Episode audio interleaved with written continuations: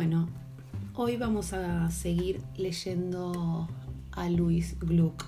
Eh, quiero recorrer un poco más con ustedes este libro y mm, vamos a continuar entonces. ¿Por qué tienes miedo? Un hombre con un sombrero de copa pasó bajo la ventana del dormitorio. Yo no debía tener más de cuatro años.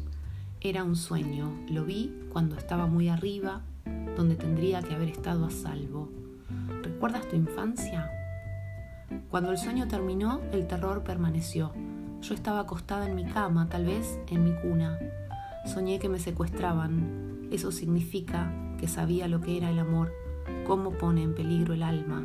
Lo sabía, sustituía mi cuerpo. Pero, ¿eras un rehén? Tenía miedo del amor, de que me llevaran lejos. Los que temen al amor temen a la muerte. Fingía indiferencia incluso ante el amor, ante el deseo, y cuanto más intensamente sentía, menos capaz era de responder. ¿Recuerdas tu infancia? Entendí que la importancia de estos obsequios se compensaba con la magnitud de mi rechazo. ¿Recuerdas tu infancia? Yo estaba acostada en el bosque, quieta, más quieta que ningún otro ser vivo. Miraba cómo salía el sol. Y recuerdo que una vez mi madre se apartó de mí muy enfadada, o quizá estuviera dolida, porque pese a todo lo que me había dado, pese a todo su amor, no le mostré gratitud y no expresé ni un poco de compasión, de comprensión. Por esto nunca fui perdonada. Otro. Nadie quiere ser la musa. Al final todos quieren ser Orfeo, reconstruido con valor, a partir del terror y el sufrimiento, y después abrumadoramente bello. Recuperar en última instancia no a Eurídice, la llorada, sino el ardiente espíritu de Orfeo presente, no como ser humano, sino como un alma pura que se ha vuelto distante, inmoral, inmortal, por medio de un narcisismo desviado, Hice un lira del desastre para perpetuar la belleza de mi último amor, pero mi verdadera angustia sigue siendo la lucha por la forma. Y mi sueño, si hablo con sinceridad, menos el deseo de ser recordada que el deseo de sobrevivir, que es, creo, el deseo humano más profundo.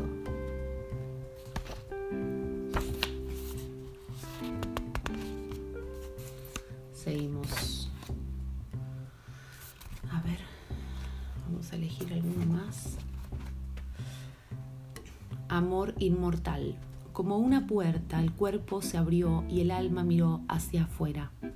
Tímidamente al principio, luego no tan tímidamente, hasta que estuvo segura. Luego ansiosa se atrevió, luego con ansia descarada y luego cuando la incitaba cualquier deseo promiscua, ¿cómo vas a hallar a Dios ahora? ¿Cómo vas a establecer qué es lo divino? Ya en el jardín te dijeron que vivieras en el cuerpo, no fuera de él, y que sufrieras en él si era necesario. ¿Cómo va a hallarte Dios si nunca te quedas en un lugar suficiente tiempo, nunca en el hogar que Él te dio? ¿O acaso crees que no tienes hogar, ya que Dios nunca trató de contenerte?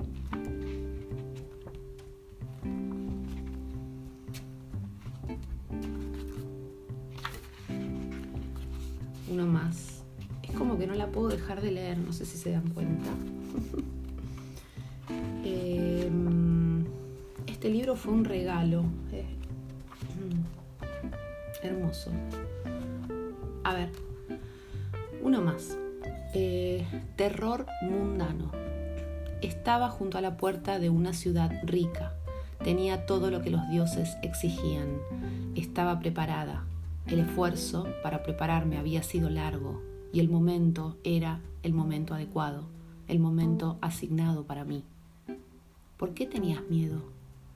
El momento era el momento adecuado, la respuesta debía estar lista. En mis labios temblaban unas palabras que eran las palabras adecuadas, temblaban, y yo sabía que si no lograba contestar con suficiente rapidez, sería rechazada.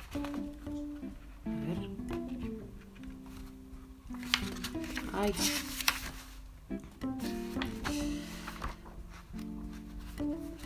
Bueno, recomiendo mucho este libro. Eh, estos poemas son poemas narrados, ¿no? Vieron que son como...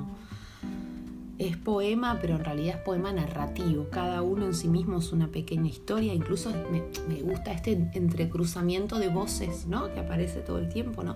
Y por qué tal cosa, ta, ta, ta, ta, ta. Y por qué tal... O sea, está poblado de voces, está poblado de diálogos, está poblado como, como de fantasmas, ¿no? Eso parece, me da, me da esa sensación. Siempre me dio esa sensación este libro. Em, vamos a ver, uno más. Uno y uno más, uno y uno más. Lo vamos a terminar leyendo todo.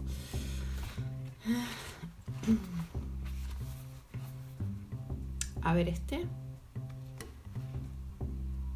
Vamos con este. Formaggio. El mundo estaba entero porque se destrozó. Cuando se destrozó supimos lo que era. Nunca se curó, pero en las profundas fisuras aparecieron mundos más pequeños. Fue una buena cosa que los seres humanos los hicieran. Los seres humanos saben lo que necesitan mejor que ningún dios.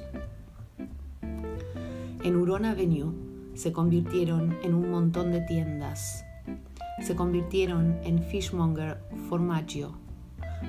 Fueran lo que fueran, vendieran lo que vendieran, su función era semejante, eran imágenes de la seguridad, como un lugar de descanso.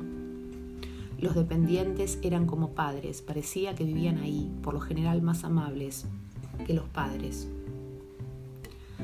Afluentes que desembocaban en un gran río, yo tenía muchas vidas en el mundo provisional me quedaba junto a la fruta.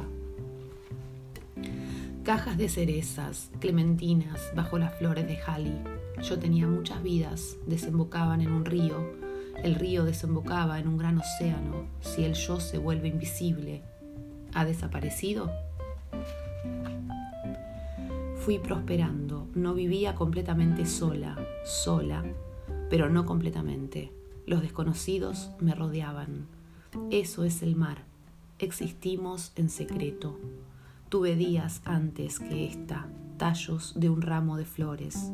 Se convirtieron en una única cosa, sujeta por un lazo en el centro, un lazo visible bajo la mano, sobre la mano, el futuro ramificándose, tallos que terminan en flores y el puño apretado.